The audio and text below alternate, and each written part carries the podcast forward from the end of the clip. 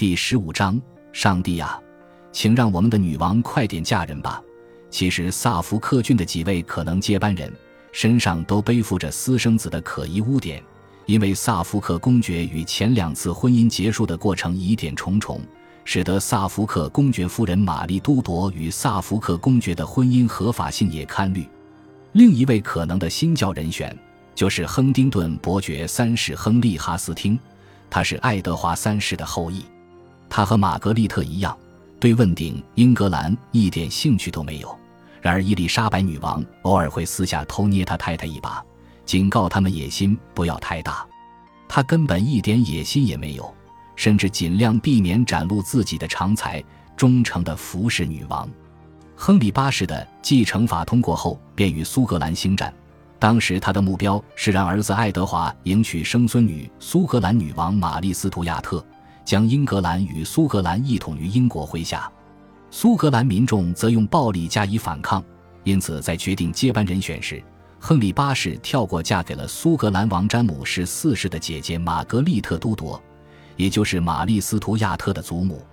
因此，尽管许多天主教徒主张苏格兰女王玛丽斯图亚特才是英格兰的合法女王，或至少比伊丽莎白女王还更有继位的正当性。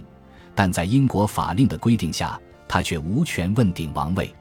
许多人也认为，不在英国出生的外国人，的确应该自动被并除在王位继承权之外，因为根据英国法令，这样的人也没有资格继承英国的财产。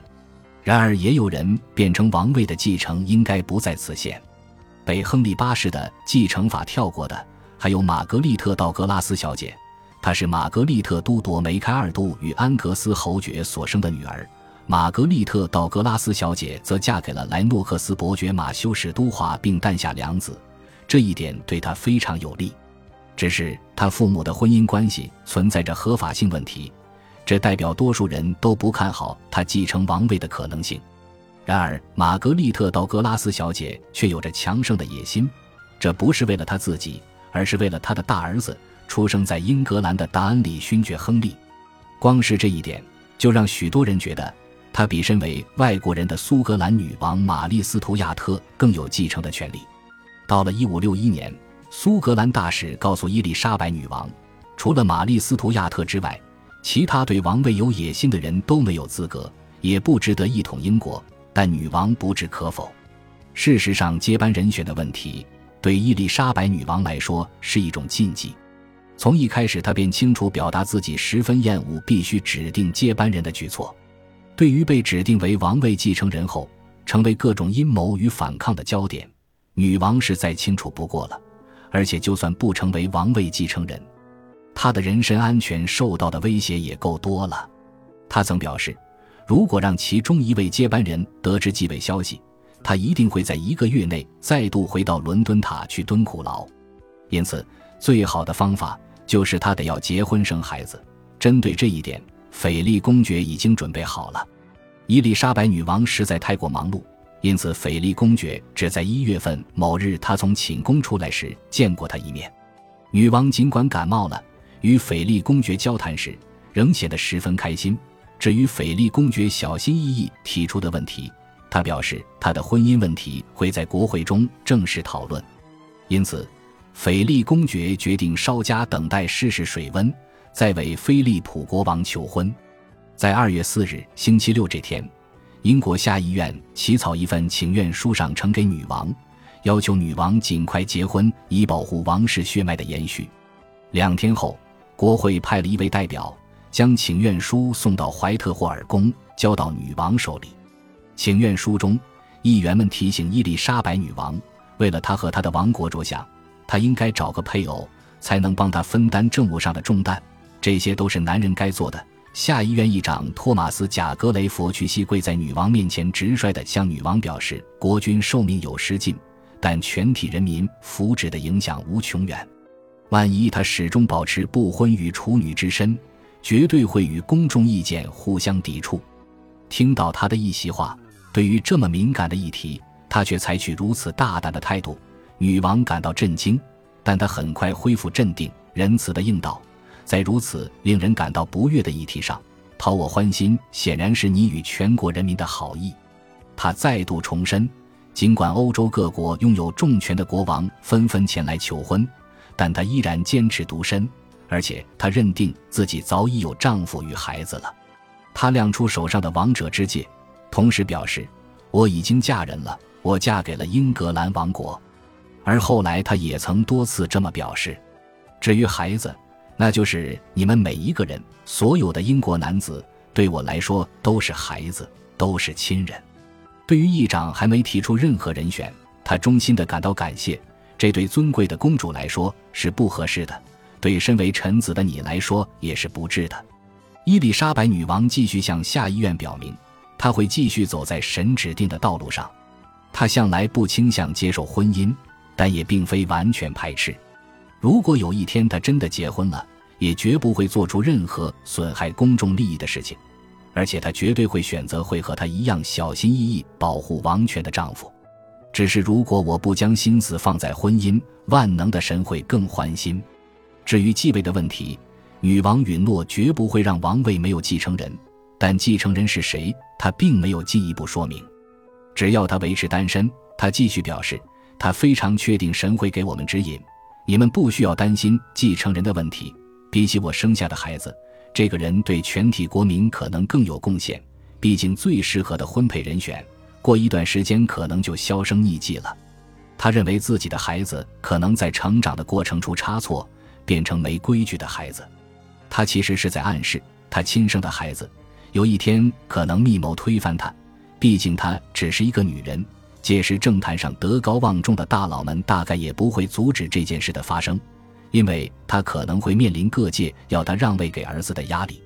到了一五六一年，他向苏格兰大使透露，他认为一国之君绝对不可能喜欢有继承权的那个孩子，甚至举出许多实例证明许多王者与继承人之间常有争吵与冲突。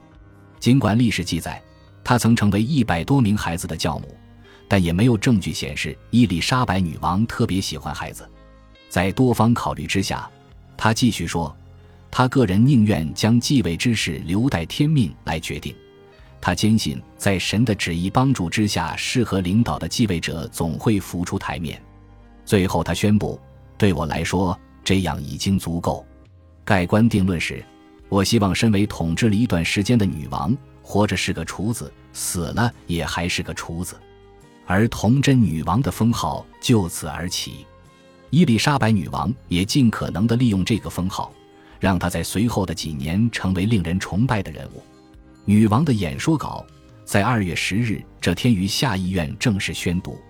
对于伊丽莎白女王的反应，国会议员自然大感吃惊与恐惧。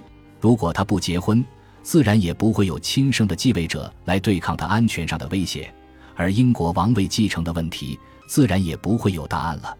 平定宗教之争原本是意料中的事，然而现在可能也有危险，更不要提他身旁那些新教臣子的性命了。在当时，拒绝婚姻的女子被视为违反自然，多数的男性都认定，他们的女主子只是在表现女性天生的害羞内向。等他知道婚姻的重要性，就会清醒了。从那之后，威廉·瑟希尔开始不断祈祷神啊，请赐给女王陛下一个丈夫和一个儿子。让我们的后代可以有个男性来领导他们。他也常常用他的期盼来提醒伊丽莎白女王，神一定会协助女王陛下找到孩子的父亲。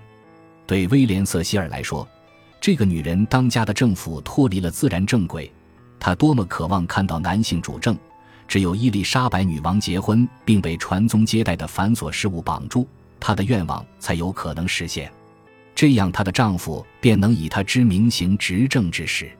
但事实上，就像一名枢密院成员说的一样，尽管伊丽莎白女王毫无疑问的绝对是英国身价最高的女人，她却对婚姻之事一点也不动心。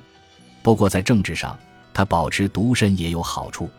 她姐姐带给人民伤痛的经验，让下嫁外国君王成为一件冒险的事。嫁给这样的丈夫。也许可以保护英国不受外侮，但也可能掏空英国财政以支持其国家的战事。他也可能将英国视为其国家的附属，而且，如果他自己就是一国之君，他一定常年无法待在英国国内。更重要的是，英国民众具有海岛民族的特性，时而对外国人有无理的仇视与恐惧。对当年玛丽女王下嫁西班牙，他们的敌意很强，甚至暴力相对。因此，要他们接受女王再度与外国君主结礼是绝对不可能的事。当然，伊丽莎白女王随时可以选择嫁给某一位臣子，这也是多数的英国臣民对她的期望。英国全体臣民都认为，随便选个乡巴佬都比陌生人好。罗杰·阿谢姆曾如此写道。而伊尔施凡诺亚的报告中亦曾提到，每个人都同意他应该要选择英国人比较好。持反对意见的只有威廉·瑟希尔、阿伦德尔伯爵和伊丽莎白女王的表亲诺福克公爵。他们早已预见女王与他国君主成亲将带来更大益处。感谢您的收听，喜欢别忘了订阅加关注，主页有更多精彩内容。